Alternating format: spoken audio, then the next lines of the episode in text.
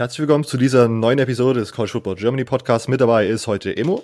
Moin. Unser heutiger Gast Lukas Martin. Hallo. Und ich, Robert.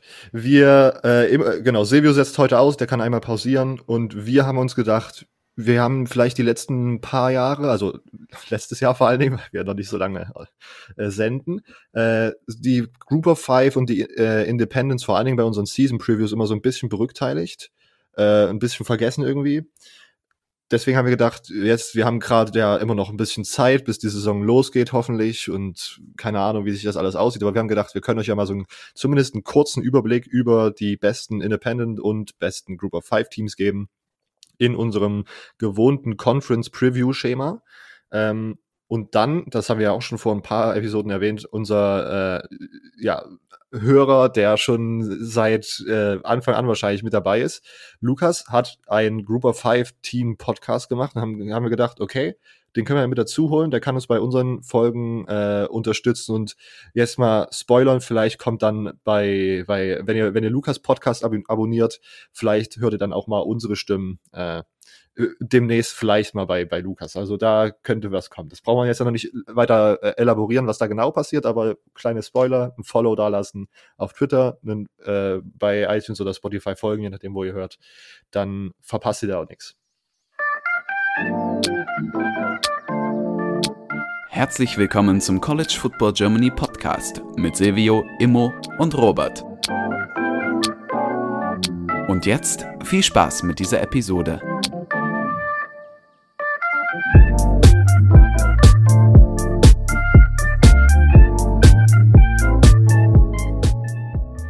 Okay.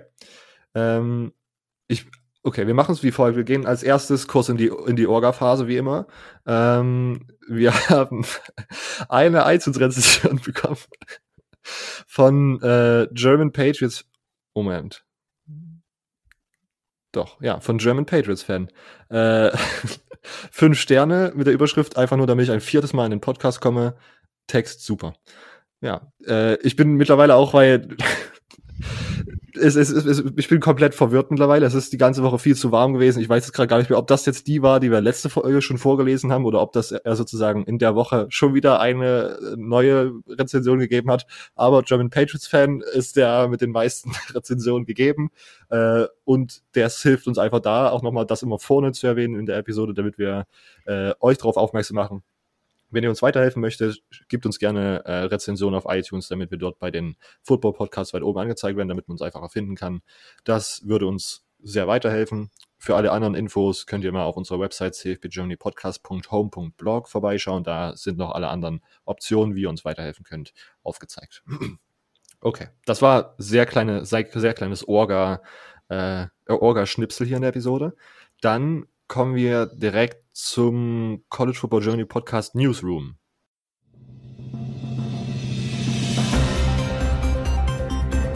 Herzlich willkommen im College Football Germany Podcast Newsroom. Im Studio begrüßen euch heute Silvio, Immo und Robert mit den News of the Week.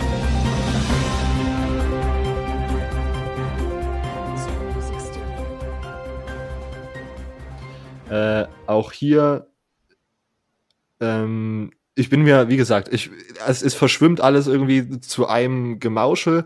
Ich glaube, ihr habt alle mitbekommen, Pac-12 hat, ab, hat abgesagt. Ich bin mir nämlich nicht mehr sicher, ob wir das schon letzte Woche erwähnt haben, aber weil wir letzte Woche auch einfach so heated waren in diesem, in diesem Gespräch, was alles passieren könnte, dass wir davon ausgegangen sind, dass irgendwas Schlechtes passiert und die Pac-12 hat äh, ihre Saison abgesagt die, ähm, und die Big Ten auch. Bei den Power Fives, Lukas, korrigiere mich, wenn ich da falsch, falsch liege, sind es bis jetzt Mountain West und welche die Mac, die zweite? aber Mac, Group of Five, genau. die Mac und die Mountain West haben abgesagt. Genau, Mac war ja schon relativ früh. Ja. Genau. Das, das sollten wir auf jeden Fall in der letzten Episode besprochen haben. Bei allem anderen bin ich noch nicht mehr safe. Die Maction war zuerst, ja, und jetzt die letzte FCS-Konferenz. Die MVC hat auch abgesagt, erlaubt aber ihren Conference-Mitgliedern vier Spiele zu machen. Genau, das heißt, wenn, wenn Teams in Power 5 äh, oder in den, in den FBS Conferences erlaubt haben, von, von ihrer Conference erlaubt haben, dass sie Out-of-Conference Games machen können, könnten diese äh, FCS-Teams gescheduled werden, richtig? Genau. Ja, also zum Beispiel, ich glaube, die Sunbelt hat vier Out-of-Conference-Games momentan. Nach Ja. aktuellem Stand, also wäre das da möglich. Ja. Okay, ähm, dazu, ja, das wollte ich einfach nur mal erwähnt haben. Äh, wir haben, weil, wenn ihr unsere Meinung zur, oder unsere, unsere Einschätzung, unser, unseren Mut zur dieser ganzen Situation hören wollt, dann hört einfach nochmal die letzte Episode. Da sind wir auf alle Szenarien und auf unser, auf unseren aktuellen, nicht, nicht Wissensstand, sondern Gefühlszustand eingegangen, was die, die College Football Szene anbetrifft. Ähm, also da haben wir das nochmal ausführlicher besprochen. Und dann äh, sollten wir das nochmal erwähnen, weil wir den ein oder anderen Texas-Fan auch äh, als Zuhörer haben. Und da wollte ich natürlich äh, gerne mal so ein bisschen, äh, bisschen Texas-Content reinpushen. Ähm, Texas hat jetzt einen Commit bekommen vom äh, 20, äh, 2022 Number One Recruit in the Country, äh, einem Five-Star-QB namens ähm, Quinn, Quinn Evers. Ähm, ja, ist sozusagen der beste Spieler in der 2022er Class, der beste äh, Quarterback. Äh, wurde davor, glaube ich, lange irgendwie mit Oklahoma in Verbindung gebracht. Jetzt aber ähm, zu Texas. Texas ist back, würde ich sagen, oder? Ganz klar. Fall. Ich meine, wenn man nach Indikatoren dafür suchen möchte, dann ist das vielleicht einer, warum man seine Twitter-Timeline voll spammt. Aber wie gesagt, 2022 ist auch, also erstmal schön für Texas, aber 2022 ist noch sehr viel, sehr viel, äh, sag ich mal, Zeit hin, bis das passiert. Da kann noch viel passieren. Aber erstmal Texas-Fans, ihr könnt euch auf, absolut, absolut dafür auch freuen. Ähm, okay, ähm, damit sind wir auch mit den News tatsächlich erstmal durch. Äh, oder wollt, wolltet ihr noch einen Kommentar zu Quinn Evers abgeben? Ähm, Nee. Nee, nee, nee. gut, wir hatten es schon vor der Aufnahme, wir, wir sind alle der Meinung, da ist noch viel Zeit, mal schauen, aber natürlich kann man sich erst drüber freuen. Ähm, okay. Wir kommen jetzt langsam in Richtung Football-Gequatsche. Bevor es aber losgeht, ähm, wir haben Lukas zu Gast, das erste Mal in unserem Podcast, deswegen kann man natürlich auch, also ich, für die meisten Leute sollte das jetzt keine News sein, weil sie natürlich treue Hörer des Mighty Five Podcasts sind und da in der ersten Episode natürlich auch eine Vorstellungsrunde gemacht wurde. Aber für alle, die jetzt sozusagen noch nicht so aktuell da sind, da können wir nochmal eine ganz kleine Auffrischungsrunde machen. Lukas, stell dich mal ganz kurz vor, äh, was, wie bist du zum Football gekommen? Wie, warum, warum ein äh, Group of Five Podcast?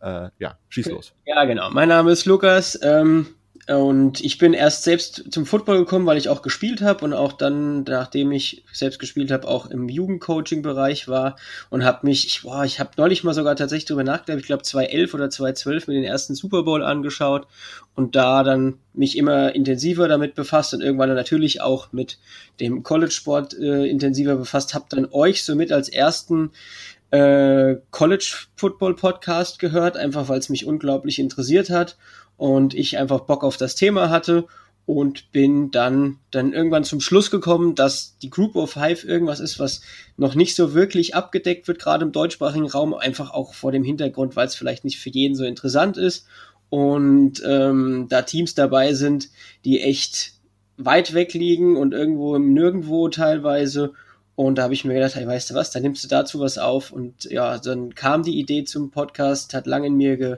gebrodelt und dann habe ich es irgendwann umgesetzt. Und ja, jetzt gibt's den Mighty Five Podcast seit Mitte Juli, also einen guten Monat jetzt. Und ja, turbulent, weil die Saison ein bisschen komisch ist bisher. Ja, perfekten Zeitpunkt, einen Podcast zu starten. Ja, auf Jetzt musst du jeden Fall. natürlich noch sagen, äh, welches bei welchem Team du warst in Deutschland. In Deutschland? Ich. Oder Ähm, du, also, ähm, muss ta- ich muss tatsächlich sagen, ähm, bei die Wetzlar Wölfe, das sind Mittelhessen, aber Oh. zwei meiner Jungs waren am Sonntag bei dir in Wiesbaden Hammer. beim äh, Camp. Ja. Also das weiß ich tatsächlich. Äh, ich hatte das auch direkt gesehen, als du es gepostet hattest und hat es dann auch weitergeleitet. Also die beiden habe ich damals in der Jugend noch trainiert. Die sind mittlerweile bei Wiesbaden als Spieler und die waren Ach, am. Wochenende auch beim Camp. Fand Ja. ich witzig. Mega cool. Ja, Wetzlar Wölfe, da hat ja auch, glaube ich, ein Jahr mal hat da, glaube ich, der Nureddin gespielt, oder? Kann das sein?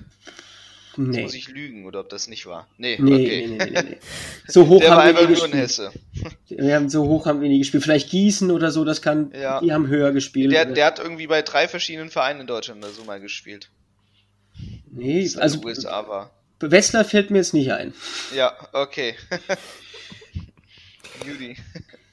Ähm, Lukas, wenn du vom sozusagen der Super Bowl dein Einstieg war, bist du sozusagen auch erst erstes so NFL-Fan gewesen? Was ist da so, oder? Ja, doch, ja, ja, tatsächlich. Ja. Also ich habe äh, als allererstes NFL geguckt und habe mir dann damals, als es darum so ein bisschen ging, man sucht sich ein Team aus, ähm, überlegt, was nimmst du? Und ich war, Gottjes, 2005 schon mal in den USA das erste und das einzige Mal. Und da war ich in der Ecke von Detroit oben und dann lag es relativ schnell nah, dass ich die Detroit Lions nehme und habe mich dann da ein bisschen besser mit ja, befasst und habe dann gemerkt, Mensch, die sind aber erfolgreich. Und ähm, deswegen und deswegen habe ich dann auch so ein bisschen mir auch nach Uni-Teams, als ich mich dann damit angefangen habe zu beschäftigen, auch die Teams aus Michigan ausgesucht und habe mir dann Ann Arbor ausgesucht, äh, also Go Blue. Und yeah. Genau, aber im Prinzip bin ich beim College tatsächlich einfach auch viel Fan. Ich mag halt Harbour einfach so als Coach. Ähm, ich glaube, es war auch der, der Brüder Super Bowl, womit ich auch so ein bisschen eingestiegen bin und deswegen war da auch die Verbindung dann in die Richtung noch so ein bisschen. Aber ähm, hier auch solche legendären Teams wie die Gators mit Tim Tebow, der jetzt, glaube ich, gestern 33 geworden ist mhm. wenn, ich, wenn ich ihm da richtig gefolgt bin auf äh, den sozialen Medien. Und das sind halt einfach, das ist halt einfach der Sport beim College, der mich da eigentlich mehr reizt wie ähm, jetzt das Team selbst. Und wenn ich in die Group of Five gehe, bin ich ein bisschen bei App State hängen geblieben, einfach auch, weil das so echt klein ist, kommt von unten, einfach interessant. Alles klar. Ähm, Perfekt, dann habt ihr zumindest einen kurzen, wenn ihr sozusagen jetzt noch mehr wissen wollt, einfach nochmal in, bei dem Mighty Five Podcast nochmal zurück, äh, erste Episoden anhören, da, ja, wurde das ja auch nochmal äh, besprochen. Gut. So, dann sind wir im Grunde mit der, Ein mit der ganzen Einführungssituation hier einmal durch ähm, und können jetzt direkt zum Football Talk übergehen. Äh, ich würde die Moderation an Immo abgeben und, oh. Ja. Jetzt sind die Teams im Chat nicht mehr zu lesen. Das ist nicht ja, ja, ja. Ich habe mir zumindest äh, das erste Team habe ich mir trotzdem gemerkt und aufgeschrieben. Ähm, ja, kommen wir mal zu den Florida Atlantic, zur FAU. Sie FAU, das U wird klein geschrieben. ähm, ja, mit Lane Kiffin als Head Coach. Ähm, Conference USA reingegangen mit einem Rekord über die Saison 11-3.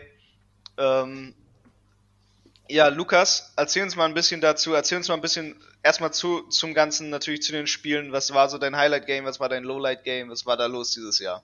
Ah, genau. Also, ich finde, fangen wir mit der schlechten Sache an, mit der Niederlage. Und das ist eigentlich nur die Niederlage gegen Marshall. Äh, Marshall ist Zweiter hinter äh, FAU geworden. Das war einfach eine unnötige Niederlage, dass man sich da ein Loss einhandelt. Sonst wäre der Rekord noch besser gewesen. Und ja, mit einem, ja, einer Niederlage weniger schielst du immer auch nochmal so ein bisschen Richtung äh, New Year's Six Bowl beziehungsweise Richtung besseren Bowls. Ich denke, das ist schon eigentlich ganz wichtig. Aber das war auch die einzige, sonst hatte man, glaube ich, noch Niederlagen gegen Ohio State. Ich finde, das ist jetzt nicht unbedingt etwas, was schlimm ist. Und ähm, auch gegen UCF ist etwas, da kann man mal verlieren. Und dafür bei den Highlights fand ich der Sieg gegen UAB dem, im Conference USA Championship Game mit 49 zu 6. Das war einfach ziemlich äh, imp impressive. Und dann auch noch SMU im Bowl Game zu schlagen mit 52 zu 28. Da ist jetzt auch nicht irgendwer äh, Quarterback und ich fand das eigentlich, das waren so die Highlight Games. Nice. Ja, ansonsten natürlich ähm, Ganz wichtig immer ist dann natürlich nach der Saison eigentlich somit die wichtigsten äh, Big Plays, die da gemacht werden, äh, im Recruiting. Ja. Recruiting 2020, was ist da so deine generelle Einschätzung? Wen hat man da geholt? Wer ist da ein interessanter Spieler? Ja, also erstmal muss man sagen, man ist Nummer 67 national und Nummer 1 in der Conference USA und ich finde, das ist unfassbar stark für, für das ähm, Programm von FAU. Also das ist ja jetzt nicht so, dass wär, als wäre das, das letzt, in den letzten Jahren ein Powerhouse in der Group of Five gewesen, sondern da hat man sich auch langsam hochgearbeitet mit Lane Kiffin jetzt die letzten Jahre und deswegen ist erstmal der Platz an sich sehr, sehr gut. Man hat dieses Jahr vier Spieler aus den Top 1000 bekommen. Ähm, davon Einmal aber der höchste Recruit war Sebastian Dolcin, ein Offensive Guard vom Juco. Der war da die Nummer 23 national. Und dann kamen von der Highschool noch vier Jungs. Man hat die Nummer 870 national, den Three-Star ähm, Wide Receiver Jamarcus Johnson aus Georgia bekommen. Man hat zwei ähm, Weakside Defensive Ends bekommen, auch Three-Star Marlon Krakoe und Chris Jones. Und man hat mit Kobe Stewart die Nummer 942 national auch noch einen Wide Receiver bekommen. Und ich finde, das ist auf jeden Fall was, wo man drauf gucken sollte. Gerade die beiden Receiver finde ich spannend. Ähm, die könnten definitiv auch einen Impact am Anfang haben, gerade Jamarcus Johnson. Ich denke, da kann man schon erwarten, dass der vielleicht spielt und es ist halt einfach, ja, für ein Group of Five Team eine wirklich gute Recruiting Class. Ja, starkes Ding. Was würdest du sagen, wer von den Jungs ist so äh, der Incoming Freshman oder ist das eher ein Redshirt Freshman, der so der der Player nee, sein wird. Nee, ich glaube tatsächlich, dass Jamarcus Johnson der höchste Recruit, also der Wide Receiver, da hatte ich auch ein bisschen was noch gelesen, der wird auch in der Depth Chart schon so als die Nummer zwei äh, im Receiving Core, also schon als Backup geführt und der könnte auch im ersten Jahr schon einen Impact haben. Stark. Ansonsten, was waren so wichtige Off-Season-Moves? Ja gut, die wichtigen Off-Season-Moves sind dann einfach der Coaching-Wechsel. Das muss man damit reinbringen. Lane Kiffin ist weg der äh, highlightet jetzt die SEC und da stand natürlich dann ähm, ja ein Coaching-Karussell an und der bei euch allzu beliebte Willy Taggart ist jetzt äh, bei den FIU Olds angekommen und bringt natürlich auch dann einen, äh, ja, einen, einen neuen Coaching-Staff mit. Man hat ähm, Drew Merringer zum Passing Game Coordinator gemacht, man hat Clint Trickett vom Titans Coach zum Co-Offensive Coordinator gemacht. Und man hat Jim Leawitt, den ehemaligen USF Head Coach, zum Defensive Coordinator gemacht, der jetzt auch die Defense umstellt von der 3-4 auf eine 4-3 und ich glaube, das ist einfach so der wichtigste Off-Season-Move, dass man sich jetzt mal neu im Coaching aufgestellt hat. Taggart verdient gar nicht so viel, habe ich nachgeguckt, aber der Buyout bei äh, FSU war ja auch hoch genug so dass der auch jetzt erstmal einen locker bezahlten Job annehmen kann. das stimmt. Aber es ist auch schon ein krasser Abschied, Abstieg jetzt irgendwie von Taggart so ein bisschen, ne? Dann bei South Florida hat er gedacht, macht er jetzt die Big Career Moves, dann geht's zu Oregon, weg, Florida State, weg, jetzt nur noch bei FAU. Natürlich schon irgendwie ein gutes, gutes Group of Five Team, aber man merkt irgendwie Power Five, das Abenteuer ist erstmal beendet.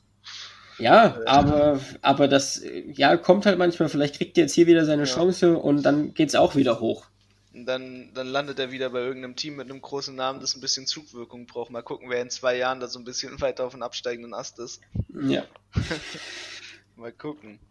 Ja, ansonsten ähm, hast du einen Player to watch dieses Jahr? Wer, wer meinst du ist so äh, ich glaube, man muss, man muss auf jeden Fall auf den Quarterback Chris Robinson schauen. Der war letztes Jahr auf First Team Conference USA, hat als äh, damals als Sophomore, mittlerweile als Junior äh, für 3.701 Yards geworfen, 28 Touchdowns und 6 Interceptions. Ich denke, hier kann man auf jeden Fall viel erwarten. Dann kann man auch von dem Running Back Malcolm Davidson ähm, der für 711 Yards und 9 Touchdowns gegangen ist im letzten Jahr. Viele erwarten auch im, im Third Team Conference USA und ich denke von Outside Linebacker Leighton McCarthy, der jetzt Senior ist, der letztes Jahr 10,5 Tackles verloren und 6-6 hatte, kann man auch viel erwarten. Das wären so die drei Spieler, wo ich sage, da schaut man besser näher drauf. Okay. Ja, ansonsten natürlich noch ähm, wie schätzt du so das Chattel ein diese Saison? Ja, es hat ganz, jetzt. Ganz, ganz kurze Unterbrechung. Jungs, äh, Lukas, erstmal kurz eine ganz kurze Frage an dich. Ja. Ist für, sind für alle Conf äh, Group of Five Conference, die wir heute besprechen, schon der aktuelle Schedule raus? Ich habe da nämlich bei der Vorbereitung das nicht so richtig. Nee, ich, ich habe es nämlich, also sind noch nicht raus. Also es steht okay. bisher, es stand bisher nur fest, so. wer, äh, wer wie viele Out of Conference und In-Conference ja. Games hat. Das ist so ein bisschen das Problem. Ähm, und ja, deswegen können wir zum Schedule allgemein bei den Group of Five Teams jetzt noch gar nichts groß sagen.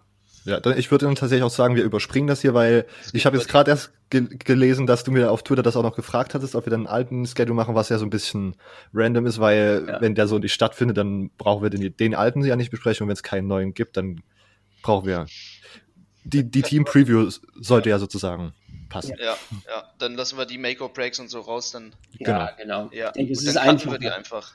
Ja. okay. Und bevor wir dann weitermachen, Lukas, äh, ich habe, das wurde jetzt so ein bisschen neutral berichtet. Was hast, hast du eine persönliche Meinung zum Willie Taggart Hire?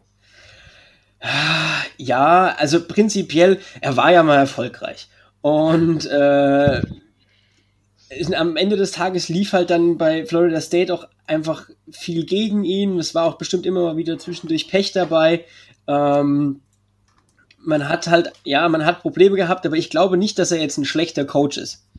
Und man muss jetzt einfach sehen, wie es jetzt da weitergeht. Aber prinzipiell denke ich, ist das trotzdem ein Name, der einem Group of Five Team ziemlich gut tut.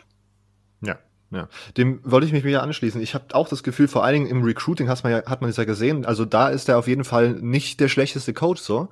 Und ich auch, würde ich sagen, von den X's und O's, ohne da jetzt eine genauere Analyse drüber gelesen zu haben oder keine Ahnung, das analysiert zu haben. Ich glaube, bei FSU war da das, das Gesamtkonstrukt nicht wirklich nice für ihn. Und ich finde die Idee, dass sozusagen eigentlich ein Big Name Head Coach einfach mal zu so einer kleinen Uni geht, einfach dort ein, zwei Jahre so am Strand chillt, ähm, dann im Grunde das Lane Kiffen Prinzip. Einfach dort mal so ein bisschen entspannen, dort ein paar Games gewinnen, vielleicht da das ein oder andere Mal den Trip ins, ins, Champ äh, ins Conference Championship zu machen.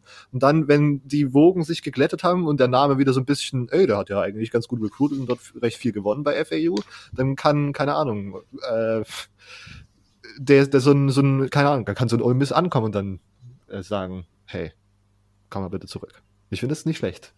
Ja, ich denke auch. Das ist einfach, also so jemand, man, man ist ja vorher erfolgreich gewesen, der hat ja auch gezeigt, dass er coachen kann und das gibt halt auch einfach manchmal Situationen, da passt es nicht. Müssen wir einfach auch mal so sagen. Ja, ja. Okay.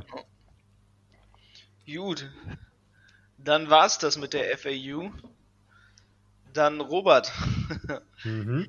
Jetzt haben wir für dich jemanden. Äh, wir bleiben ein bisschen in der sonnigen Ecke. Wir gehen aber aus der Conference USA raus. Wir gehen in den Sunbelt äh, eine der Konferenzen, die ganz klar gesagt hat, wir spielen ähm, und nehmen uns dort mal so ein bisschen die Louisiana Raging Cayunes vor.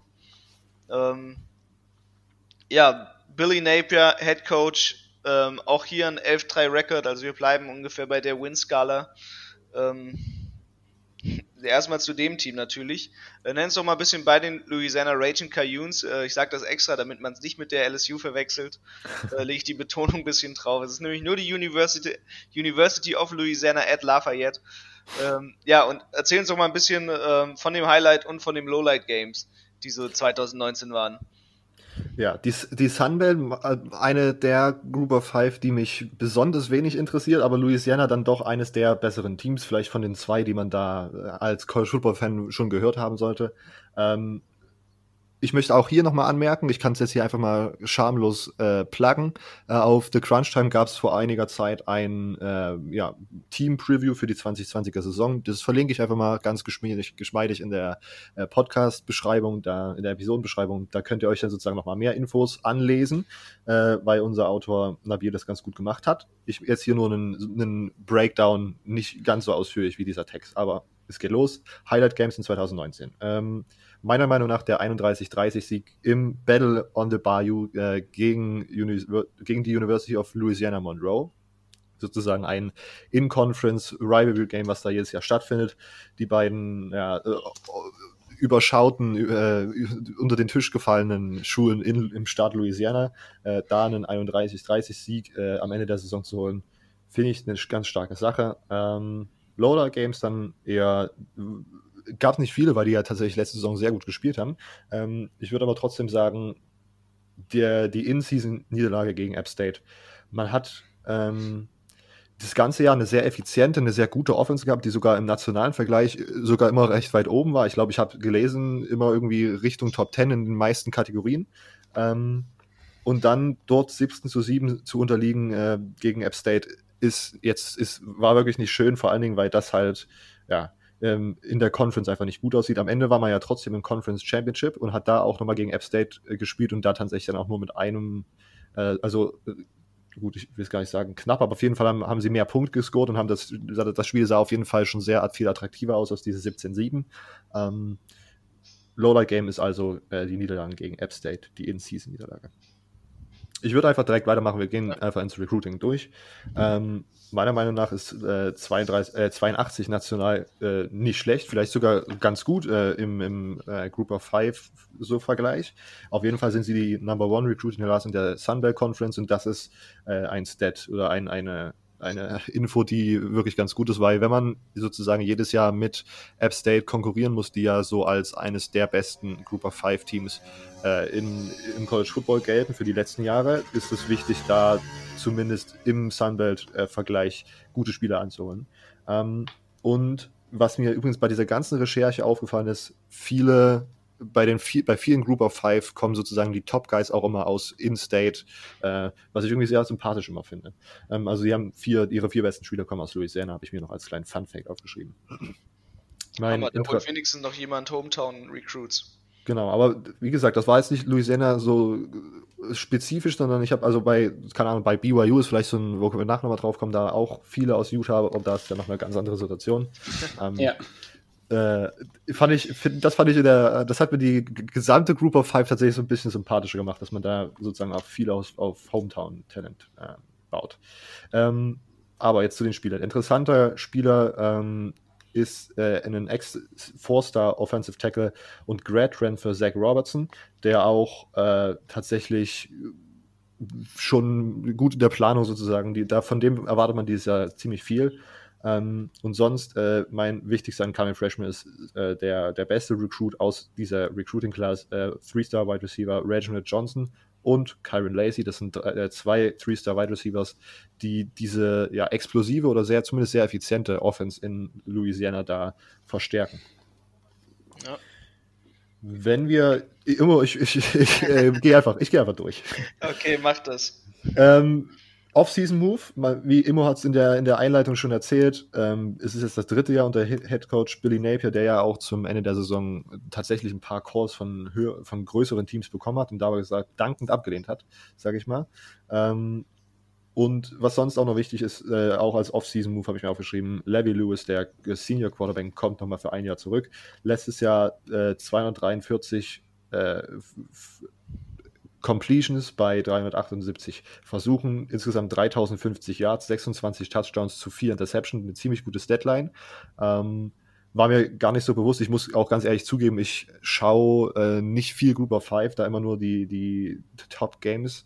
Ähm, deswegen ist das vielleicht ein kleiner Spieler, den ich mir auf irgendeine Liste schreibe, als ein Spieler, den man sich anschauen muss, weil 26 Touchdowns zu 4 Interceptions ist eine sehr, sehr gute Ratio. Ähm, sonst auch noch als Info, viele, wenn nicht sogar alle Starting O-Liner kommen zurück, plus diesen Grad Transfer, den ich vorhin erwähnt habe, Zach Robertson. Die O-Line sollte kein grö größeres Problem darstellen diese Saison. Ähm, als Running Back Duo hat man Trey Regis und Elijah Mitchell, die im ganzen College Football die meisten Yards und meisten Touchdowns äh, combined als Duo haben, was ich eine ziemlich nice, eine ziemlich nice Stat finde. Ähm, und auch auf Receiver brechen zwar ein paar Leistungsträger weg, aber trotzdem ist man da breit genug aufgestellt, um das wieder zu gut zu kompensieren, gut kompensieren zu können. Außerdem, habe ich es ja gerade erwähnt, hat man da sehr viel Talent jetzt nachbekommen in dieser Recruiting Class, in dieser ja, Number One Recruiting Class in der Sunbelt. Ähm, also auch Receiver, also die, die generelle Offense scheint mir zumindest sehr, sehr gut aufgestellt zu sein äh, für die Spiele, die dieses Jahr stattfinden. Ähm, Sonst 2019 DC ist jetzt DC bei Baylor, also musste man da sozusagen ein bisschen umstellen und trotzdem hofft man da, dass man das, das Niveau äh, so hält, wie es da ist, weil man dann doch äh, vor allem im Group of Five Vergleich ziemlich gut dastand letztes Jahr. Ähm, Hoffnung baut man dieses Jahr auf Taylor Humphrey, einen Ex-Forster, die Tackle von FIU. Der transferiert kam schon vor der letzten Saison, aber eine Saison aussetzen musste. Der darf jetzt spielen. Ähm, und sonst ja, die, auch, auch die Defense ist äh, tatsächlich, sieht wieder ganz gut aus. Man hat ein paar Erfahrungen und Spiele zurückbekommen ähm, mit dieser guten Recruiting-Class sozusagen in der Breite nachgerüstet. Ich sehe, ich finde Louisiana als, als Group of Five Team äh, dieses Jahr ziemlich, äh, also eines, eines der besten. Es sieht ziemlich gut aus. Vor allen Dingen die Offense hat es mir angetan. Die letztes Jahr halt wirklich schon ziemlich gut aus. Ich habe mir jetzt in der Vorbereitung ein paar äh, Highlight-Videos angeschaut vom gesamten Team Louisiana, was da letztes Jahr so passiert ist. Das hat mir ziemlich gut gefallen. Das hat mir ziemlich gut gefallen. Ähm, und dann, ja, mein Player to watch ist Levy Lewis, weil ich diese, diese Touchdown zu Interception Ratio 26 zu 4 ziemlich, ziemlich nice finde und man da vielleicht dann sogar ich will jetzt nicht zu viel einfach mal hier im Raum stellen, aber vielleicht ist das so ein, so ein Sleeper Draft Prospect. Wenn, ich, ich finde so Touchdown Interception Ratio, das sagt schon immer was, das hat schon immer eine ganz gute Aussage. Wenn man da sozusagen gut aufgestellt ist, da würde ich interpretieren, dass man sozusagen das Feld gut lesen kann, gute Entscheidungen treffen kann und das ist natürlich auch im Draftprozess wichtig. Einfach mal hier in den Raum geworfen. Da können sich die Draft-Experten dann den Kopf drüber zu brechen, ob das wirklich so, ob das wirklich ein, ein guter Prospekt ist. Aber es sagt natürlich schon viel, so das ist immer ein guter Indikator für dritte Runde. Dritte Runde direkt, okay. Ja, ist aber, ist aber wirklich, ist aber ganz klar so. Also ich meine, man muss erstmal so eine, so erstmal nur vier Interceptions werfen. Klar, kann man auch immer mal Glück dabei haben oder man kann auch die sicheren Pässe wählen, aber dann würde man nicht für, für fast äh, über 3000 Yards werfen. Also ich denke schon, dass da einiges passt bei so einem Spieler. Und äh, wenn man überlegt, man hat ähm, Total Offense mit äh, der, als Nummer 8 national abgeschlossen, das unterstreicht eigentlich nur das, was du gerade eben noch gesagt hast. Okay, das war meine Einschätzung zu äh, Louisiana. Jo.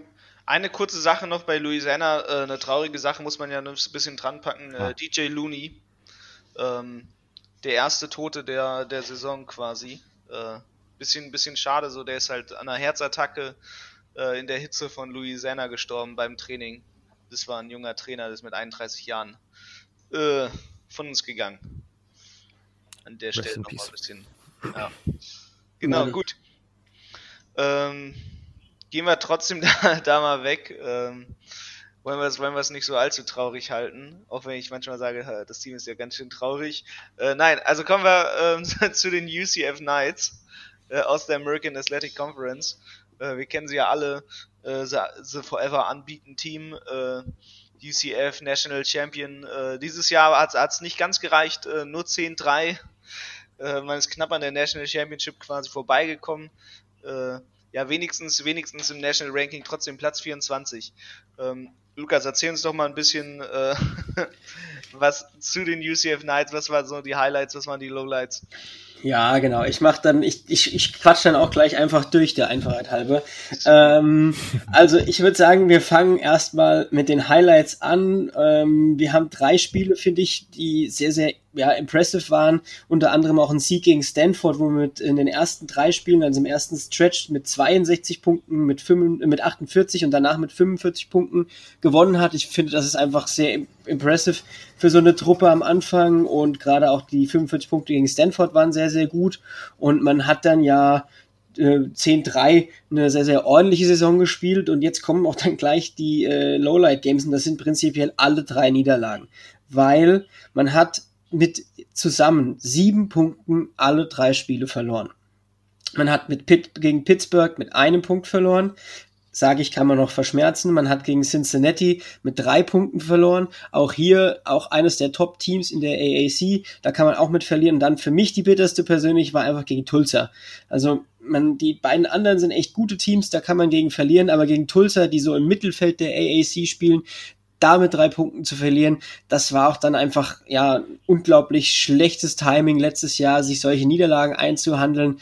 Ähm, man gehörte sonst eigentlich in allen Kategorien national zu den Top-Teams, also man war wirklich äh, in, den, in den Top 20, was Passing und auch was, was Scoring angeht und verliert trotzdem drei Spiele. Also hier, das war echt letztes Jahr nicht, nicht schön. Und ähm, ich weiß nicht, ob sich das aufs Recruiting ausgewirkt hat. Eigentlich sollte es das nicht, aber wir haben, ähm, wenn wir es jetzt zum Beispiel mit FAU vergleichen, eine schlechtere Recruiting-Class. Man ist nur die Nummer 75 im Land und auch nur die Nummer 7 in der AAC. Das zeigt uns aber auch, wie stark die AAC ist, wenn man da so ein bisschen reinschaut. Und man hat im Gegensatz zu FAU, jetzt nur mal als Beispiel, nur zwei Top 1000 Spieler bekommen und ich finde, das ist schon irgendwo sehr, sehr krass. Man hat hier auch dabei nicht mal mehr die starken Leute aus äh, dem eigenen Staat bekommen, sondern man hat mit Zacchaeus Creedle einen Wide Receiver bekommen, die Nummer 814, der kam aus Georgia.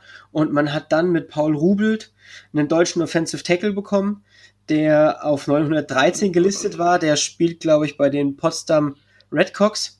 Genau. das sein, äh, bei den Frankfurt oder Red Cox. Ah, Frankfurt Und, oder. Äh, kleiner Fun Fact: Er wird jetzt der größte College Football Spieler sein überhaupt. Echt, das wusste ich gar nicht. Ich hatte nur gesehen, er war erst zu ASU sogar committed, ja. also zu, genau. zu, zu Power 5, hat ja. sich dann für UCF entschieden. Ich fand das einfach total interessant. Ich habe da auch äh, in meiner ersten Folge tatsächlich drüber gesprochen, das weiß ich noch. Und ähm, der war auch dann natürlich der beste deutsche Spieler. Und dann hat man noch mit Zach Marsh Wojan einen Tight End, die Nummer 93 aus dem Jugo bekommen. Aber nichtsdestotrotz war das einfach sehr, sehr schwierig und man hat auch einfach keine gute Recruiting Class bekommen. Und deswegen würde ich tatsächlich auch nochmal vielleicht auf zwei Transfers schauen. Bei denen weiß man jetzt noch gar nicht, ob sie vielleicht spielen können oder nicht. Das wäre einmal Cornerback Jaden François, ähm, der von Nebraska gekommen ist, und Cornerback David Wilson von Georgia. Beides Forster Cornerbacks. Ähm, bei François, der ist erst ganz komisch erst zu Nebraska committed im Januar und dann hat er sieben Tage später schon äh, Richtung UCF ähm, getransfert. Da hab, konnte ich auch jetzt ehrlich nicht rausfinden, ob er jetzt spielen darf. Keine Ahnung, vielleicht hat er Glück und beim Würfeln klappt's wieder und er darf spielen. Und ähm, ja, das war halt einfach die Recruiting Class, finde ich persönlich mit dem Anspruch, du hast eben so schön scherzhaft gesagt, National Champion, da ist man dann weit von weg mit der Recruiting Class. Nichtsdestotrotz muss man natürlich sagen, man hat auch da wirklich gute Spieler einfach im Team. Ähm, aber jetzt schauen wir erstmal an, so in der Offseason, was da weggegangen ist und was da geblieben ist. Da muss man einfach Gabriel Davis erwähnen, den Wide Receiver, der jetzt bei den Bills spielt, bei den Buffalo Bills. Ähm, das war der Leading Receiver und auch äh, für verschiedene Schulrekorde verantwortliche Wide Receiver. Und das war ist natürlich einer der großen Abgänge da darf man nicht drum herum sprechen. Und man hat aber, und das ist auch immer wichtig für die Group of Five Teams, einen großen Teil seines Coaching-Staffs zusammenhalten können. Man hat sich noch verstärken können tatsächlich mit Alex Gollish. Der ist Assistant Offensive Coordinator und ist vor allem fürs Recruiting da. Äh, und hier habe ich auch ganz oft gelesen, dass der da ziemlich gut sein soll. Der war vorher bei Iowa State und hat da schon ziemlich gut recruited. Und der ist jetzt neu im Coaching-Staff dazu. Den hat man halt auch genau nur fürs Recruiting geholt. Und ja, anschließend hat man natürlich den Luxus, dass man letztes Jahr einen Quarterback gestartet hat, der zum Beginn der Offseason gar nicht im Quarterback-Battle war, ähm, sich dann aber schön durchgesetzt hat. Gegen äh, was Brinton Wimbush von äh, Notre Dame, der zu UCF trans transferiert ist, unter anderem. Und man hat dann einen True Freshman mit Dylan Gabriel gestartet, der letztes Jahr schon für 3653 Yards und 29 Touchdowns geworfen hat. Das Ganze bei sieben Interceptions. Wir haben eben schon drüber gesprochen. Brutal gerade auch für einen True Freshman. Man hat mit Otis Anderson einen Senior Running Back, der so ein richtig schöner Gadget-Player ist, der Wide Receiver und Running Back auch im Roster ähm, ja offiziell geführt wird, der letztes Jahr auch für 740 Yards äh, gelaufen ist, für 365 Yards Bälle gefangen hat, insgesamt acht Touchdowns. Man bekommt seinen besten Wide Receiver zurück nach Gabriel Davis mit Trey Nixon, der auch Senior ist mit 830 Yards und sieben Touchdowns. Man hat mit Kenny Tunier einen schönen Defensive Tackle, der letztes Jahr schon schwer aufgeräumt hat in anderen Offensivlinien, der dreieinhalb, äh, 13,5 Tackles verlost und 3,56 hatte und man hat dann noch äh, wieder zurück, also das ist natürlich auch wieder, du hast viele Spieler zurück, die jetzt Seniors sind, die nicht gegangen sind. Das ist auch immer so eine Sache bei den äh, Group of Five Teams, dass da viele dann lieber nochmal für eine Saison zurückkommen, um sich zu beweisen. Noch Antoine Collier zurück, den letztjährigen äh, mit einer der Tackle-Leader, auch ein Senior, ein Safety, der auch ähm, vier Interceptions alleine gefangen hat. Ich finde, das ist auch immer eine wichtige Sache. Dazu sogar noch einen Sack und dreieinhalb Tackles for Loss. Also hier auch einen vielseitigen Spieler. Und ja, das ist natürlich echt, echt gut. Und ja, ich würde aktuell definitiv sagen, dass die UCF Knights trotz einer schlechten Recruiting Class 2020 immer noch zu den Top-Programmen in der AAC gehören. Und da wird es dieses Jahr wieder darum gehen, dass die mit oben mitmischen. Nice. Ja. Gut, dann kommen wir mal davon weg. Ähm, wir können ja ein bisschen wenig dazu natürlich sagen, wie es dann mit der Saison weiter aussehen Na gut, ähm, in der Saison selbst, man hätte zwar am Anfang das äh, Spiel gegen North Carolina gehabt, das wird jetzt wahrscheinlich ausfallen, würde ich jetzt mal so ganz plump ja. tippen, aber man spielt halt trotzdem wahrscheinlich gegen Memphis und Cincinnati, weil in der AAC gibt's ja dieses Jahr die Besonderheit, dass Yukon raus ist. Und die werden, wenn es ums Championship Game geht, nämlich nicht äh, nach Conferences teilen, sondern nach den zwei Teams mit dem besten Rekord. Ähm, dadurch, dass nämlich die. Im vereinfachten Modus. Ja, nee, aber das, also das wäre auch ohne Corona gewesen. Dadurch, dass nämlich Yukon jetzt verlassen hat, ist die eine Division nämlich mit einem Team weniger belegt. Hm. Und hm. deswegen spielen dieses Jahr das Championship Game die zwei besten Teams. Und dann werden sie auf jeden Fall gegen Memphis und gegen Cincinnati spielen und das sind dann die Top-Spiele. Und ich denke, deswegen kann man das tatsächlich als Make-or-Break-Games ansehen. Interessant. Interessant, gut. Ja, Robert, du willst was sagen? Ja, ich, ja das, das mit dieser schlechten Recruiting-Class, das ist, ist, mir auch schon aufgefallen. Aber das ich bin komplett gerade baff, dass Paul Rubelt einfach bei Frankfurt Oder gespielt hat, weil es dann theoretisch sein könnte, dass ich einfach mal gegen den gespielt habe, einfach, als ich noch Football ja, aktiv hat, gespielt habe. Wurdest du mal von einem riesen O-Liner weggeblockt? Ja, ich bin mir relativ sicher, dass, aber ich weiß halt nicht, weil Frankfurt Oder ja des Öfteren mal, also es kann, kann, also ich weiß, dass es auf jeden Fall eine riesen Person gab in diesem Jugendteam, gegen das ich gespielt habe. Das ist absurd. Er war ein Jahr mal auf der Highschool, ähm, aber es kann gut möglich ja. sein. Ne? Lol unglaublich, unglaublich athletischer Junge, also auch für die Size und alles. Es ist halt, es ist wirklich, dass das ASU quasi da letzte Minute ihn, ihn getroppt hat. Das war so meiner Meinung nach so ein Unding, weil der halt wirklich einfach so ein krasser Spieler ist und für UCF war das so ein massiver Stil meiner Meinung nach. Ich, ich konnte gerade echt nicht klar, weil es war einmal, wir, wir haben, glaube ich, drei Jahre irgendwie gegen die gespielt. Das erste Jahr war so eine riesen Person da, die einfach jeden dominiert hat. Und da, in der ersten Saison haben wir sowieso jedes Spiel verloren. Dann in der zweiten Saison, hey, wir haben vielleicht eine Chance, weil dieser große Typ ist einfach gerade in Amerika. Ich so, alles klar. Und dann das dritte Jahr, ah, naja, war wieder da. Ja. Sehr gut. Okay, aber weiter. Es ab und zu mal Riesen-O-Liner, ist mir aber auch schon aufgefallen. Ja, ja, ja, ja. Es ist ganz, ganz, ganz komisch. Die haben dann mal so Riesentypen, die auch alle fertig machen. Leipzig Lions hat ja auch ewig äh, einen riesen O-Liner. Ja. ja. Das sind immer die, die, die, die gut zu Hause zu essen bekommen. Genau. Ja. Von wegen im Osten gibt's nichts.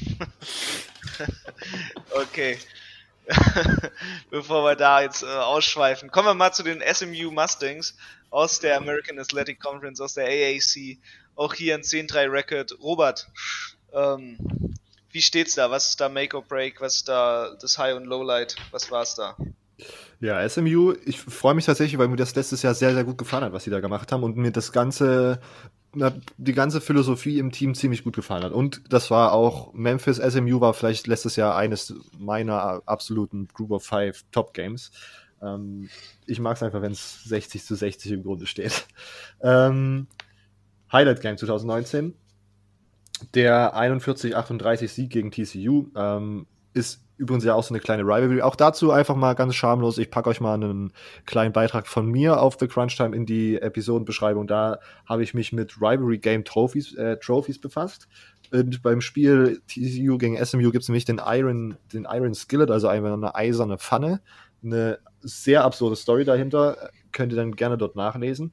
Ähm, den konnten sie 2019 gewinnen und gegen ein Power 5 Team zu gewinnen, ist ja zumindest mein Maßstab immer für, ist immer eine gute Sache nach meinem Maßstab, weil meiner Meinung nach Group of äh, äh, Power 5 Teams solche Spiele gewinnen sollten.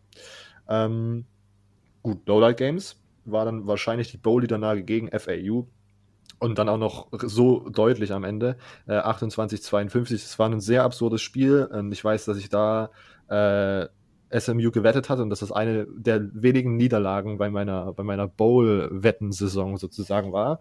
Auch da ist vielleicht noch ein kleiner Grudge von mir, aber äh, alles gut. Trotzdem natürlich 28, 52 keine, keine starke Situation gewesen. Ähm, ja, Recruiting 2020 äh, ist, ist auch ziemlich okay. Ähm, in der die AAC ja so ich würde einfach mal sagen, die, die beste Group of Five Conference da als Nummer vier Team zu landen, ist in Ordnung. Ähm, was mich immer, äh, was mich sehr fasziniert an, äh, an SMU ist, dass sie sozusagen mit Sonny Dykes die, diese ganze Transfer Portal Situation sehr gut ausnutzen. Und das ist ja, glaube ich, auch ähm, meiner Meinung nach eine sehr gute vielleicht sogar die beste Möglichkeit, das zu nutzen, nämlich dass kleinere Teams sich sozusagen dann Spieler, die woanders an größeren Unis keine Spielzeit bekommen, sozusagen relativ äh, kurz und schmerzlos durch dieses Portal zu sich lotsen können und dann äh, attraktiven Football spielen können mit äh, viel Potenzial, das woanders nur auf der Bank gesessen hätte. Letztes Jahr viele Transfers dabei, ähm, dieses Jahr gut rekrutiert und auch wieder diverse, diverse Transfers am Start.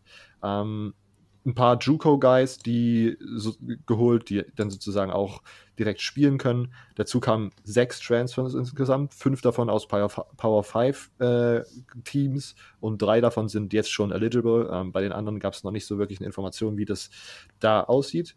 Ähm, sonst, wichtig sein kann man Uncoming Freshman, hier ein kleiner, äh, um das was Kleines zu triggern, ist nämlich der Kicker Thomas Fitz, äh, der Transfer von USC.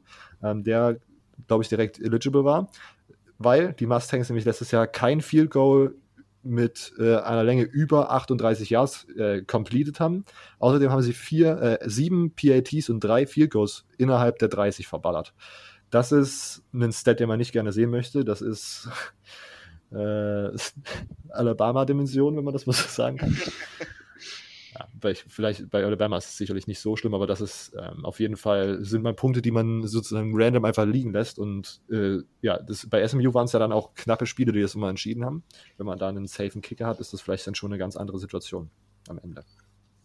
Ähm, Stimmt. Genau. Dann kommen wir zu den Off-Season-Moves. Äh, Shane Bouchel ist back. Ähm, James Pro Prochi, wie man ihn ja leider in Amerika nennt, äh, leider nicht. Das war der Leading Receiver letztes Jahr. Ähm, Solly Dykes ist back, der ja auch äh, diverse Angebote, der war, glaube ich, bei, bei FSU im Gespräch auf jeden Fall äh, und hat noch andere Angebote von beim Power 5 Teams bekommen. Auch da dankend abgelehnt und ist jetzt nochmal zumindest für ein weiteres Jahr bei den Mustangs. Ähm, Reggie Robertson Jr., ähm, ein Receiver, der letztes Jahr kurze Zeit wie ihr bester Receiver aussah, aber sich dann verletzte, äh, kommt jetzt äh, fit wieder zurück.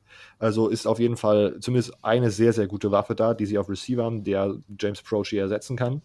Ähm, die Goal-Line kommt, äh, O-Line kommt auch wieder komplett als, als Starting Unit zurück. Ähm, also auch da Running Back TJ McDaniel muss einen äh, Schritt nach vorne machen, weil der Leading Rusher auch äh, weggebrochen ist. Ähm, man muss in der Offense sozusagen wieder, man muss auf, auf, jeden Fall Produktion ersetzen, aber man hat auf jeden Fall Spieler da, die das Potenzial haben, diese Lücken zu füllen.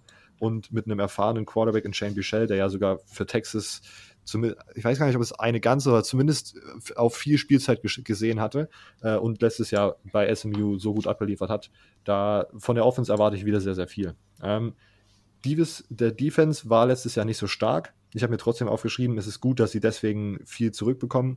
Letztes Jahr nämlich noch sehr unerfahren, dann dieses Jahr sozusagen mit einer Saison auf dem Buckel äh, sollte man da dieses Jahr auf jeden Fall einen Schritt nach vorne äh, erwarten können. Äh, der Leading Tackler ist back ähm, von 2018, der komplette 2019 aussetzen musste, weil er ver verletzt war. Also da hat man einen Leistungsträger. Sonst ähm, hat man Mike Williams, einen Defensive Tackle, einen Grad Transfer aus Stanford geholt, der die letzten zwei Jahre für die äh, Cardinals komplett starten konnte, der dann die jüngere D-Line anführen kann. Ähm, das gesamte Defensive Backfield ist auch sehr recht, recht erfahren im Vergleich zum, zum, zu der restlichen Defense. Also ich weiß nicht, ob sie direkt einen Sprung sozusagen als Top oder als eine der Top Defenses im Group of Five Football machen können. Aber auf jeden Fall sollte man einen Schritt nach vorne erwarten, weil letztes Jahr wirklich äh, sah das lange Zeit nicht so gut aus. Da musste die Offense carryen und wenn man sozusagen nur, wenn man die Offensive-Produktion so erhalten kann und nur einen kleinen Schritt oder ein, zwei Schritte nach vorne machen kann, dann ist das auf jeden Fall ein, ein spannendes Team in der AAC, muss man natürlich aber auch sagen, die, Conf äh, die Conference natürlich vom äh, von den Gegnern, die sie da sehen werden, ähm, die sind auch nicht unbedingt schlechter geworden. Also wir sprechen nachher über Cincy. Ähm, UCF haben wir schon angesprochen, ist immer für eine Überraschung gut. Ähm, Memphis sollte es auch nicht unbedingt jetzt komplett wegbrechen, auch wenn da auch viel Produktion verloren gegangen ist. Also das ist eine taffe Conference, aber ich mag SMU dieses Jahr. Ich finde, das ist kein schlechtes Team. Ähm, und dann, um das noch ähm, abzuschließen, meine Players to watch sind die Kombination Bichelle Robertson Jr. als äh, QB Wide Receiver Duo, weil von denen wahrscheinlich in der Offense dann sehr, sehr viel abhängen wird. Ja. Gut, einen Moment, ich habe hier mal kurz. Äh, Lukas, hast du eine, hast du hast dich jetzt nicht aus, nicht äh, ausläufig sozusagen auf SMU vorbereitet und ich habe auch gesehen, du hast aber die AAC ja schon äh, in deinem Podcast gemacht. Hast du eine Meinung zu SMU, wie du dieses Ja, ich äh, kann da größtenteils tatsächlich mitgehen. Ich finde das auch eine sehr, sehr interessante Truppe, gerade auch, dass man Büchel zurückbekommt. Das ist halt einfach unglaublich wichtig, dass er für Senior hier zurück, zurückkommt. Ähm, ich glaube aber, ich würde die Defense noch ein bisschen schwieriger sehen. Man hat zwar Erfahrung zurück, aber man hat da gerade gegen den Pass, weil man letztes Jahr die 125 äh, in der FBS und das war halt echt nicht gut. Und mhm. ja, wie du sagst, man ist halt in der AAC und da spielen halt jetzt auch der ein oder andere gute Q QB. Also man, wenn man nachher noch zum Beispiel über Cincinnati äh, jetzt nicht unbedingt, aber bei Memphis zum Beispiel kommt der Quarterback zurück samt bestem Wide Receiver. Bei UCF hat man da auch den besten Quarterback zurück, die auch alle durchaus wissen, wie man den Ball in der Luft bewegt. Und das könnte ihn vielleicht so ein bisschen zum, ja, ja, zum, zum, zum, zu einer schlechten Saison irgendwo hin, können sie da irgendwo ein bisschen hinbringen, aber nichtsdestotrotz ist diese, diese Conference einfach eine super starke Conference, wo auch dann mal SMU dann doch gegen so eine andere Mannschaft gewinnen kann. Und ja, definitiv auch ein spannendes Team, äh, Team. Gerade auch, wenn man sich so das bisschen anguckt, was so das drumherum ist mit äh, den Methodisten als, äh, als äh, Headliner über der Uni, die zwar äh, gar nicht so viele Prozent der Universität stellen, aber trotzdem hat man ja diesen Hintergrund an der Uni und das ist dann schon immer ganz interessant. Ja, äh, Methodist ist ein gutes Stichwort, von da können wir mal ein bisschen zu den Mormonen springen. äh, kommen wir zu BYU. Ja, man weiß ja äh, berühmt berüchtigt als Independent Team, dass man gerne mal als Group of Five wertet, aber auch manche gerne mal als Power Five wertet. Diese Saison eher dann doch Group of Five lastig äh, unterwegs gewesen. Die letzte Saison mit einem 7-6 Record äh, ist man rausgegangen. Ähm, der Robert erzählt uns mal ein bisschen was zu, Jung, zu den Jungs von der Brigham Young University aus Utah. Genau, ich mache nochmal die BYU, weil wir Cincy als ganz letztes Team uns aufheben wollten, weil die dieses Jahr sehr, sehr, sehr spannend sind. Ähm, BYU, ähm, eines meiner absoluten Lieblingsteams, um das mal so zu sagen. Ohne, ja. Highlight Games 2019, äh, der Sieg gegen Tennessee. Am Anfang der Saison haben wir, glaube ich, sogar tatsächlich ein bisschen länger über BYU gesprochen, immer, weil da halt auf einmal Siege gegen Teams waren, wo man das nicht so richtig erwartet hat. Äh, Tennessee und USC, wenn ich mich jetzt nicht recht, äh, recht, irre, sollte das gewesen sein. Also man ist sehr, sehr stark in die Saison gestartet ähm, mit ja, Siegen gegen starke Teams, gegen Tennessee zum Beispiel. Äh, Lowlight 2019 dann die 13-3-Niederlage gegen San Diego State, als man noch in der Mountain West war. Und sind das Teams, ist das ein Team gewesen, was man eigentlich regelmäßig dominiert hat? Ähm, und da nur drei Punkte zu scoren, ist immer ein bisschen, bisschen unangenehm. Auch wenn man natürlich zu BYUs Verteidigung sagen muss, äh, es gab den ein oder andere Verletzungssituation, die das wahrscheinlich nicht super einfach gemacht haben. Ähm, Recruiting ist Nummer 81 national, äh, ist ganz okay. Ähm, bei den Independents sind sie auf Platz 2, was jetzt auch nicht, also nach, nach Notre Dame und da gehört dann nicht so viel dazu, weil dann, sage ich mal, sehr viele Sachen da, Teams kommen, die ja, halt also wenn man sozusagen da gegen Yukon und UMass und äh, New Mexico State, die sozusagen höher gerankt ist, ist das jetzt alles kein Hexenwerk, sage ich mal. Ähm, ich muss ganz ehrlich sagen, äh, von den Recruits her habe ich tatsächlich noch nicht wirklich viel gehört und kann will mich da tatsächlich deswegen auch nicht so richtig festlegen, wer jetzt der wichtigste Incoming Freshman ist. Aber, aber man kann auf jeden Fall sagen, dass sie wieder für die Breite was äh, dazugeholt haben. Ähm, kann, ja, ich, ich, ja, ich, ich verlinke einfach mal diese, diese 24-7-Seite. Ich bin da, bei BYU bin ich mir sehr tue ich mich sehr schwer, da sozusagen einen herausstechenden, der da sehr viel äh, so Impact haben könnte, irgendwie zu, zu herauszusehen. Deswegen, ähm, ja, es ist Recruiting-mäßig bei BYU das mir irgendwie ein bisschen zu heikel, da äh, eine Prediction zu machen. Äh, sonst, anderer Off-Season-Move, ähm, man hat den Head Coach tatsächlich äh, während der Saison noch verlängert, ähm, was ich ganz interessant fand, äh, weil er dann doch glaube ich, zumindest der Start der Saison war auf jeden Fall ein guter, ein guter Anreiz oder ein gutes, gutes Marketing von, von seiner Seite aus, dass man da äh, sozusagen Spiele gewinnt, wo man vielleicht gedacht hat, na, ähm, sonst bin ich sehr, sehr gespannt, wie BYU aussieht. Offensiv sollten sie ganz gut aufgestellt sein. Zach Wilson war der Quarterback, der letztes Jahr zumindest gestartet hat am Anfang der Saison. Ähm, meiner Meinung nach in den Spielen, was ich gesehen habe, ich bin mir ziemlich, also ich habe auf jeden Fall den Holy War ähm, gesehen, äh, BYU gegen Utah. Da sah gar nicht mal so schlecht aus gegen eine ziemlich starke Utah Defense. Ähm, und da hat mir generell so ein bisschen gut, eigentlich ganz gut gefallen.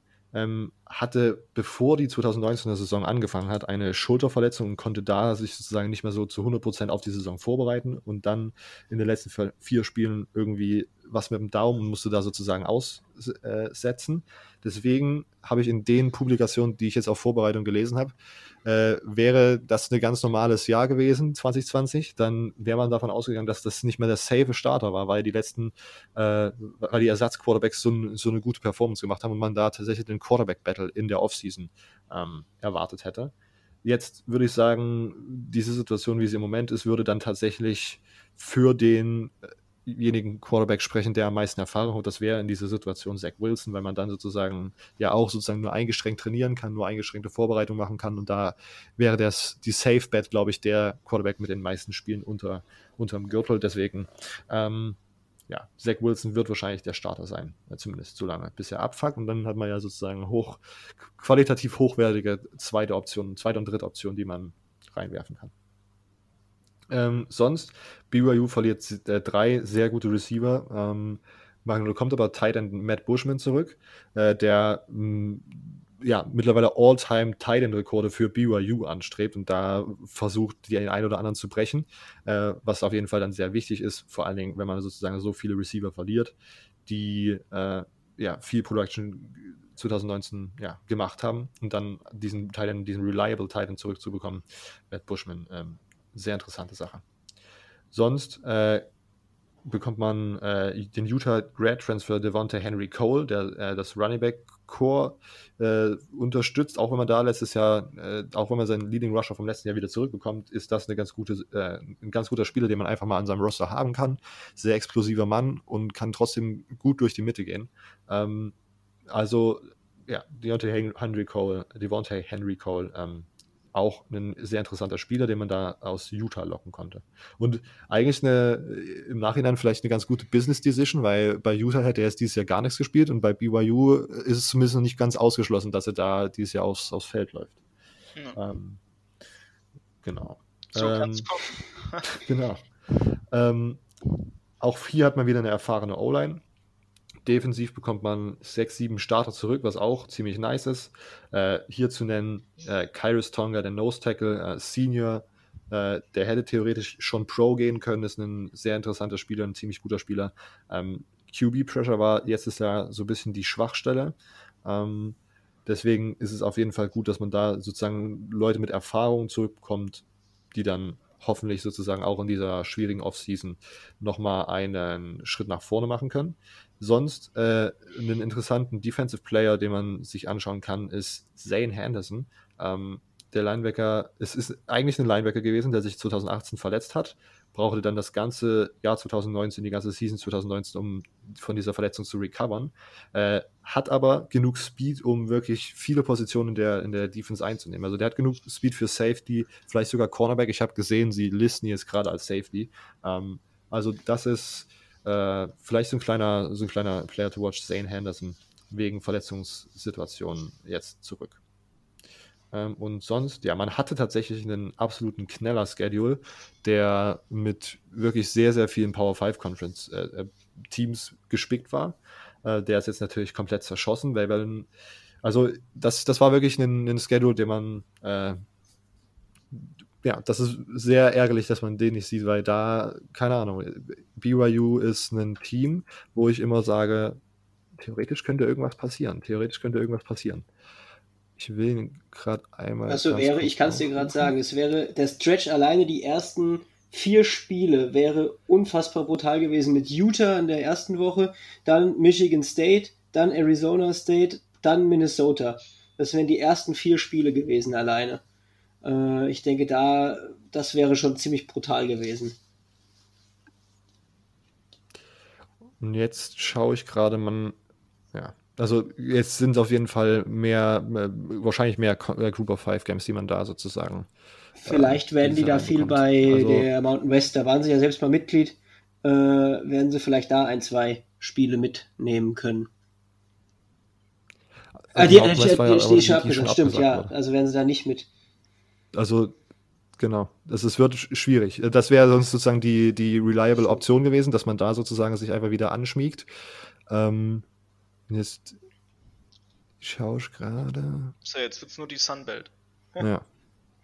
Also, genau, man hat, ich, man hat irgendwie noch Navy drinstehen, äh, Troy, Houston und North Alabama, die noch nicht gecancelt wurden. Also, das ist schon ein ziemlicher, ja, also schade, dass dieser Schedule, dass man diesen Schedule dieses ja, nicht stimmt. sehen kann. Ich denke auch, dass das echt schön geworden wäre, tatsächlich. Einfach mal um zu gucken, wie können die wieder die Großen ärgern. Ja. Und um das alles abzuschließen, mein Player to watch ist Zane Anderson, dieser sehr äh, variable Defensive Player, ähm, der von seiner Verletzung zurückkommt. Ich finde, man muss auf jeden Fall noch Gunnar Romney erwähnen, einfach wegen seinem Namen, der Wide Receiver. Äh, es ist mir so bei der Recherche so ins Auge gefallen. Ich finde, da muss man einfach immer coole Namen, die dürfen immer dabei sein. Klar. Darf man einfach mit reinwerfen. Ja, leiten wir mal von da über. Ähm, von äh, die großen ärgern zu die ganz großen konnte man nicht ärgern, aber wenigstens zwei größere Teams konnte man ärgern. Cincinnati ja, genau. Also man, man hat hier letztes Jahr die äh, ja die großen ärgern können, das stimmt. Die UCLA Bruins und das Boston College. Äh, UCLA hat man in der Saison geschlagen als Highlight-Game und man hat Boston College im Bowl geschlagen. Dann hat man die UCF Knights auch noch während der Saison geschlagen. Also man war, hat prinzipiell, wenn man das so hört, könnte man sagen, man hat eine gute Saison gehabt. Dummerweise hat man dann aber im, äh, ja, am Ende der Saison sich noch zwei schöne Niederlagen gefangen. Und das war nämlich beides mal gegen äh, Memphis das war im, im letzten Saisonspiel, im letzten Regular Season Spiel hat man schon gegen Memphis verloren und im ja, danach Championship Game der AAC hat man dann nochmal auf die Mütze bekommen. Das war unglaublich äh, ja, ärgerlich und hat äh, sich so so ein bisschen die Saison versaut. Das kann man leider genauso sagen. Es waren dann auch ähm, beides relativ deutliche beziehungsweise sehr starke Spiele von Memphis. Man hat bei Memphis da Kenneth Gainville kaum unter Kontrolle bekommen. Und ja, so muss man leider die letzte Saison so ein bisschen unter die große Headline stellen. Man hat zwar große ärgern können, aber für die eigenen äh, Conference Games hat es dann gegen ein starkes Memphis einfach nicht gereicht. Und ja, wir hatten ja eben schon gesagt, warum wir sie als ganz, äh, als ganz hinten anstellen, weil man hat dieses Jahr etwas geschafft, was vorher noch keine Uni geschafft hatte. Äh, man hat nämlich die beste Recruiting Class, die es jemals für ein Group of Five Team gab, ähm, ja, auf die Beine gestellt. Man ist national die Nummer 40 und damit natürlich auch in der AAC die 1. Das, die beste Recruiting Class der Group of Five hielt bis letztes Jahr noch Boise die äh, letztes Jahr zwei Four-Star-Recruits äh, ähm, sich sichern konnten. Und ähm, Cincinnati hat sich dann gedacht, okay, wie können wir das noch ein bisschen toppen? Und haben einfach drei äh, Four-Star-Recruits zu dem äh, Bearcats gelockt. Und insgesamt haben genau vier Spieler mit einem Four-Star, äh, Four-Star-Ranking dieses Jahr ähm, in der Group of Five sich quasi niedergelassen, wenn wir das jetzt so nennen wollen. Der eine ist noch zu Charlotte gegangen, zu den 49ers. Ähm, da weiß ich aber, weil ich mich damit schon beschäftigt habe, dass der wegen Schulproblemen dahin gegangen ist und die Charlotte 49ers hoffen, dass sie ihnen quasi erstmal ein Academical Redshirt geben können, damit er da ein bisschen auf die Beine kommt. Und ja, es, man kann einfach gar nicht die Mannschaft hoch genug loben für diese Recruiting Class. Ähm, wenn man sich das anguckt, selbst Teams davor, die haben dann einfach mehr Three-Star-Recruits ähm, bekommen. Also das nächste Team mit drei Four-Stars wäre Colorado auf Platz 36, aber man hat zum Beispiel auch noch mehr Four-Star-Recruits äh, wie Iowa auf Platz 35. Also das ist eine unglaublich gute Recruiting-Class und ähm, ja, hat so dann auch natürlich die ja, quasi jeden Rekord geknackt, den man knacken konnte für die äh, Group of Five. Das ist echt absurd. Also man hat alleine drei Spieler aus den Top 360 und hat sich den äh, national die Nummer 175, den Dual Threat Quarterback Evan Prater gesichert der bei den Duels auch, glaube ich, sogar unter den Top 10 war.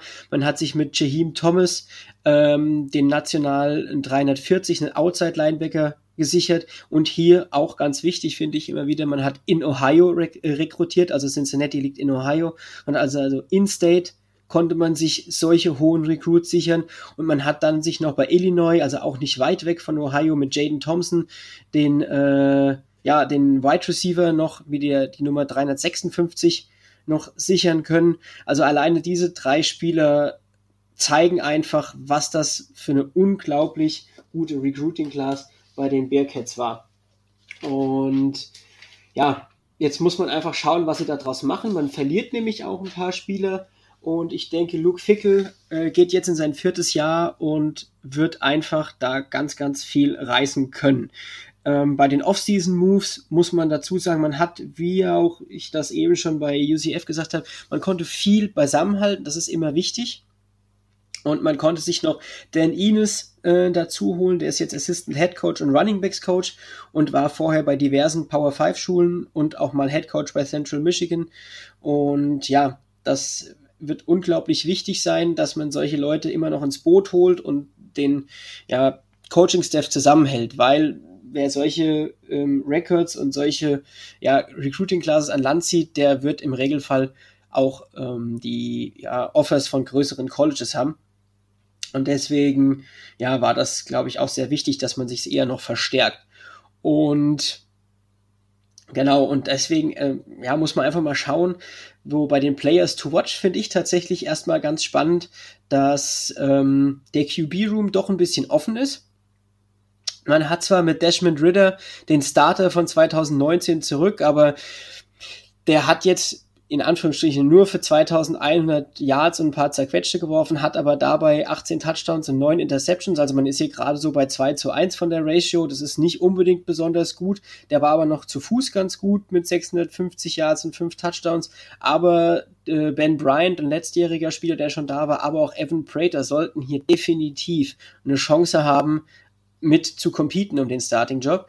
Und dann auch gerade bei den Running Backs verliert man den Leader, man verliert seinen äh, Rushing Leader, bekommt aber mit Jerome Ford einen Four-Star-Transfer von Alabama ins Team, der definitiv auch ähm, sofort Impact haben kann. Man bekommt bei den Wide Receivers auch nicht ganz so viel zurück. Man erhofft sich von Junior Alec Pierce hier eine Saison, die definitiv nach oben geht. Also der hat es letztes Jahr in seinem zweiten Jahr schon für 652 Yards und zwei Touchdowns hat er schon Bälle gefangen. Ich denke, hier wird auch mehr erwartet vom Team. Und gerade die Defense, die war letztes Jahr die Nummer 40 im Land. Also war auch schon deutlich besser wie die Offense. Und hier bekommt man den Leading Tackler Derek Forrest zurück. Ja, der gute Wald, quasi, Derek Wald, wenn man es übersetzt, äh, mit 106 Tackles, dreieinhalb Tackles for Loss und drei Interceptions und man bekommt, das musste ich, den, das muss ich einfach aufschreiben, den diesjährigen Sophomore Emmett Sauce Gardner, also Sauce ist der Spitzname, sensationell, sensationell. Äh, den Cornerback äh, Saucy hatte ich auch zweimal noch gelesen. Das ist einfach geiler Name. Bekommt man zurück, der letztes Jahr im First Team AAC war, der in seiner Freshman-Saison schon äh, für 31 Tackles, drei Interceptions und das fand ich sehr beeindruckend, elf Passes defended gespielt hat. Gerade als Freshman und gerade auch, wenn man sich äh, dann die Gegner anguckt, klar, ich habe eben gesagt, man hat gegen Memphis verloren Dummerweise war das natürlich auch, da hat man natürlich auch sehr gute Receiver gehabt, aber nichtsdestotrotz finde ich, ist das für eine True Freshman-Saison unfassbar stark und ich bin unglaublich gespannt auf dieses Team. Man konnte in der Offense hat man zwar viel verloren, man hat natürlich aber auch das dementsprechende Talent reinbekommen. Also Jaden Thompson, der Wide Receiver, der sollte auch einen direkten Impact haben, den man dieses Jahr bekommen hat, den Forster. Und auch äh, in der Defense hat man viel halten können, was wichtig ist. Es sind viele Spieler zurückgekommen. Und was, ja, die O-Line ist immer so eine Sache, die hast du ja immer so schön gesagt, eben Robert. Man hat aber auf jeden Fall seinen Center behalten und äh, mit Jacari Robinson. Und das ist, glaube ich, auch sehr, sehr wichtig. Man hat auch seinen Right Tackle behalten. Da kommen aber auch ein paar Spieler jetzt rein, die letztes Jahr noch nicht gestartet sind. Aber gerade wenn der Center da ist, das ist einfach die ja, unterschätzteste Position der Offensive Line. Das vergisst man immer, was der schon für Calls im, ja, im Vorhinein noch als Center macht und äh, wo er die Protection anpasst. Und deswegen finde ich das immer ganz wichtig, wenn da jemand zurückkommt. Und ich bin unglaublich gespannt auf die Bearcats und ich glaube, die können richtig was reißen in der AAC. Ich bin, ich bin so gehypt auf Cincinnati. Ich finde, die sind so, es ist einfach so ein sympathisches Team irgendwie. Ich finde die, ich weiß nicht warum, aber ich finde Luke Fickle einfach sehr sympathisch. Ich finde, wie sie letztes Jahr schon die, die Spiele gehandhabt haben, die ich gesehen habe, die waren wirklich, war immer sehr, sehr schön anzuschauen. Ähm, und ich muss auch mal dieses, diese Facility, die sich, die sich da haben, das ist irgendwie sehr absurd. Ich bin, da muss ich noch mal eine tiefere Recherche reinmachen, aber immer wenn ich das sehe, sieht es so aus, als ob die sozusagen einen innerstädtischen Campus haben und dann sozusagen die, ja. also ich, und, und dann aber dieses Trainingsfeld, das ist einfach dann mitten irgendwo im Wald und dann haben die da noch so im Grunde keine Ahnung, so Jugendherberge, Containerhausmäßig Style, wo dann die Spieler dann trotzdem dort irgendwelche Räume haben, die direkt am, die direkt an der Facility sind und haben dort so ein Outdoor-Feld und so, ein, so eine riesige Indoor-Halle mitten im Wald, wo die dann immer mit so Bussen angefahren, also es ist alles, ich, dazu habe ich auch nochmal ein Video von Pat McAfee aus der letzten Saison, das verlinke ich auch in der Episodenbeschreibung, also das ist alles, ich finde das irgendwie sehr, sehr cool irgendwie und ich finde das Team, ja, also ich bin sehr, sehr gehypt aus Cincinnati. Was bei Cincinnati sehr, sehr cool ist, ist auch mit der einen Anlage, die so mitten in der Stadt liegt und du siehst überall diese Skyline drumherum mit den ganzen ja, einfach und und und. Genau, das, das Stadion ist dann ist eher halt so Inner City. Ja, und das ist halt total heftig. Also auch die Athletic-Facilities, so, wo sie das Gym und sind so. Sind halt auch einfach das erfolgreichere Team in Cincinnati im Gegensatz zu den anderen. Ja. uh. Also wenn du Cincinnati Football googelst, kommen die Bearcats und nicht die Bengals. Uff. Da, da muss noch der Joe Burrow, der Joe Burrow-Effekt ähm, eingreifen, bevor. Mal schauen, wann es kommt. Oder, oder die SEO-Optimierung damit dann. Okay. Gut, damit sind wir ja im Grunde mit unseren ersten Teams durch. An alle, die sich jetzt wundern, das waren jetzt aber nur diese, das waren jetzt auch nur diese sechs Teams, wo sind denn die anderen, wo ist denn hier mein Lieblings-Power 5 Team, was ist denn hier los, blablabla. Wir können euch beruhigen. Äh, die zweite Episode ist schon geplant, sollte nächste Woche rauskommen, wenn alles glatt läuft, auch wieder mit Luca, so dass man sozusagen die geballte Kompetenz hier wieder hat, ähm, um das schon mal anzuspoilern. Ähm, genau. Gut, Lukas, du darfst noch einmal deinen ganzen Social Media Accounts und so weiter und so weiter einmal pluggen damit alle Bescheid wissen, äh, wo man mehr von folgt mir einfach tatsächlich, ich habe mich da jetzt auf Twitter beschränkt, entweder unter Marty5 Podcast oder at Lulu Martin, glaube ich, müsste der Twitter-Handle von meinem privaten Account sein, aber einfach dem Mighty5 Podcast folgen. Der ist auch, glaube ich, mittlerweile auf fast allen hörbaren Plattformen am Start. Und genau, lasst ein Like da, stellt mir Fragen zu Group of Five. Ähm, da habe ich gerne auch Zeit und Lust, die zu beantworten. Und ja, das war's. Auch gerne iTunes-Rezension dalassen bei, bei Mighty Five Podcast. Ihr wisst, ihr wisst, wie es geht. Ihr wisst, wie es geht. Ähm, Immo, hast du noch was oder rappen wir ab? Nö, nö, wir können rappen. Sehr gut. Ähm, wie immer, lasst uns auch noch ein Follow da. Wenn ihr einmal auf Twitter seid, dann könnt ihr ja einfach äh, dem Mighty Five Podcast folgen und auch uns. Dann verpasst ihr bei, von den Podcasts einfach gar nichts mehr. Dann ist einfach alles gebongt. Ähm, at CFBGermanyPod auf Twitter, CFB Podcast auf Instagram. Ähm, da sollten, ja, also, da gibt es sozusagen alle News rund um den Podcast. Sonst cfbgermanypodcast.home.blog ist auch bei diesen Social Media Accounts in der Bio verlinkt. Ist unsere Website, wo ihr nochmal alle News zu Informationen, äh, alle, alle Infos rund um irgendwelche Plattformen, wo wir zu finden sind und so weiter. Alles findet ihr dort, wie ihr uns supporten könnt, alles dort äh, auf unserer Website. Könnt da vorbeischauen. Ähm, und sonst, wie gesagt, iTunes-Rezession gerne da lassen. Sonst sehen wir uns, äh, hören, wir, hören wir uns nächste Woche wieder. Ähm, ihr hört jetzt den Fight Song der University of Tennessee. Ich wünsche euch eine schöne Woche. Bis nächsten Montag. Ciao.